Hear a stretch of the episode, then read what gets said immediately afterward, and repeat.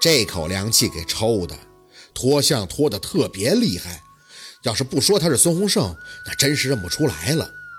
脸青黑青黑的，特别的瘦，脸颊整个凹陷到紧贴着牙床，颧骨高高的凸起，尤其是那嘴朝下咧咧的，特别的恶。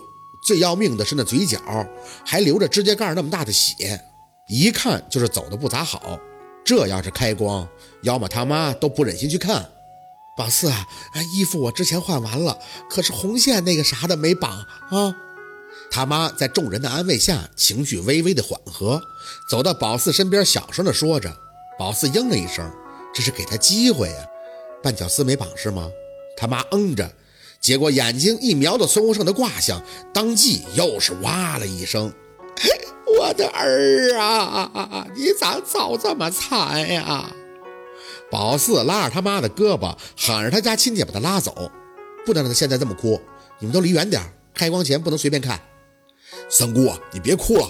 他们家的亲戚一听到宝四的话，就来搀扶着他妈往外走。说真的，死人的尸体除了亲生的父母、兄弟儿女，一般人是极其忌讳看的。你让人家看，人都不愿意看，怕吓到冲到了，回头就容易做噩梦。等灵棚里的人空了，宝四掏出兜里的红线。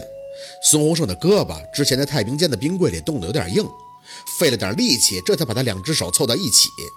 先绑手，再绑脚，这叫缠丝。开光时才能解开，寓意是这个人在阴间可以大步的走了，阳间人该送的都送了。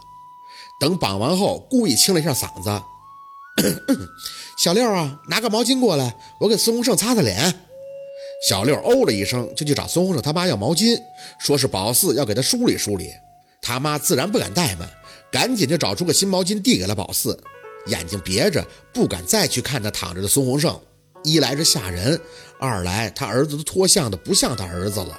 为人母的，谁看到自己儿子造这熊样，那不痛心呀？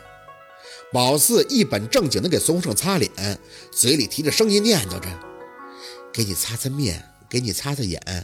哎，小六，帮我扳下头，我给他好好擦擦脖子。”小六有些打怵，各种要吃苍蝇的架势，挪着步子过来，知道他不情愿。可没办法呀，这种事儿得适应。做死人活的就得面对这些。他跟要赴死似的，把头使劲的往自己脖子后边扭。可能是紧张过度了，手上的力气就使得很大，扳得孙洪胜的脑袋提得很高。宝四很认真仔细的擦着，手指游动到孙洪胜的后脖颈处，用力的把草刺一扎，齐活了。擦了一通以后，把毛巾一扔。小六闻着自己的手指，咧着嘴凑到宝四的耳边，四爷一股说不出的味儿，这就是尸臭吧？宝四很淡定地瞄了他一眼：“你晚上能吃饭吗？”“嗯，不能，我洗了好几遍，这手还有味儿呢，太恶心了。”小六拼命地摇头，恨不得把脑袋从脖子上晃荡下来。宝四拍了拍他的胳膊：“葬礼上还是不要拍肩膀，容易灭那运势火，要适应。”以后恶心事儿多了，你还想饿死呀？这都不算什么啊！你四姐我啥没吃过，百毒不侵了。小六五官控制不住的抽搐。四姐，你绝对我偶像，真的。没跟他聊几句，就去干别的了。要忙活的事儿那太多了。既然是葬礼先生，他们这儿叫礼宾，那就得全权的张罗，什么都干。掐着时间去拜庙送江水，喇叭开道。到了小庙以后，宝四就把饭倒在地上，嘴里高声的喊着：“孙洪胜啊，给你送饭来了啊！你要吃好喝好啊！”若文和那蜜月也跟着村里人一起去了，还送了礼金。不过人家都是待一会儿就走了，若文和那蜜月却一直没走。宝四知道是不放心呢，一直想看宝四在村里的第一单活要做的怎么样。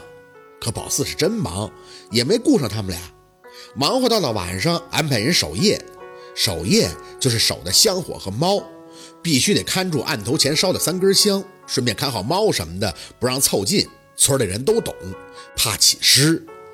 交代完了，宝四就回家了。累了一天，回到家倒头就睡。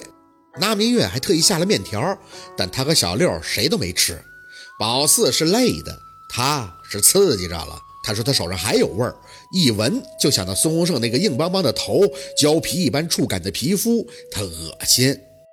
这一觉睡得很好，五点就把小六叫起来了，拿过那个草人，先用朱砂开眼，然后再次提气，燃了一个符箓以后，对着草人头顶三晃，待符箓燃尽，借气后再咬破自己的中指，对着草人的额头一点，压低声音：“通你全身脉络，听我指令。”开，语毕，拿起一根缝衣针，对着草人的脖颈后方一刺，全扎进去以后，再规矩的把草人放在炕上。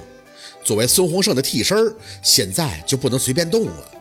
没用孙洪胜的指尖写，关键是他动了好几天也没写了。宝四也不指望他能怎么折腾，稍微动动就行。毕竟舅老爷当初一步不差，是为了控制他这个活人。而宝四用草人控制一具尸体，相对来讲还是比较简单的。其实，在舅老爷的书里有讲，想要起尸的方法特别简单。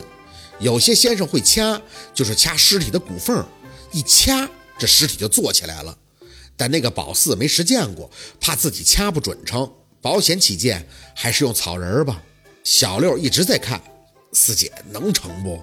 必须成啊！宝四对着镜子整理服装。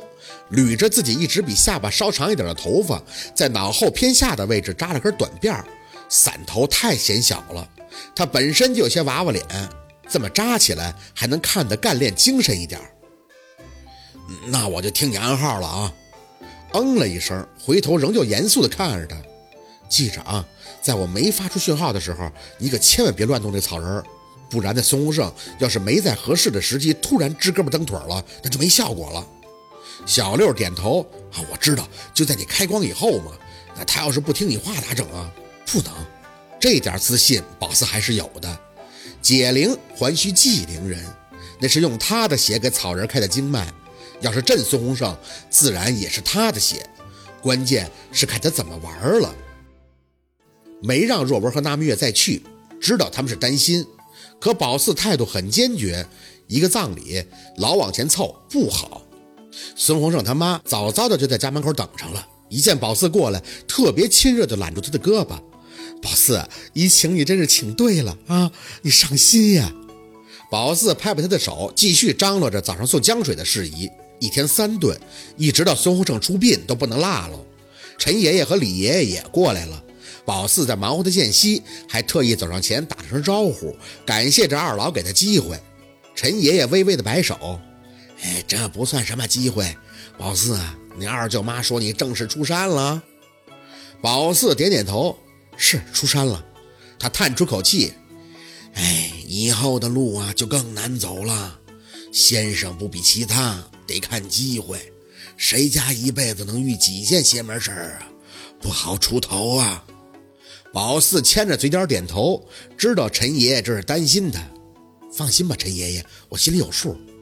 李爷爷有些唏嘘：“要是男娃就好喽，状元哟。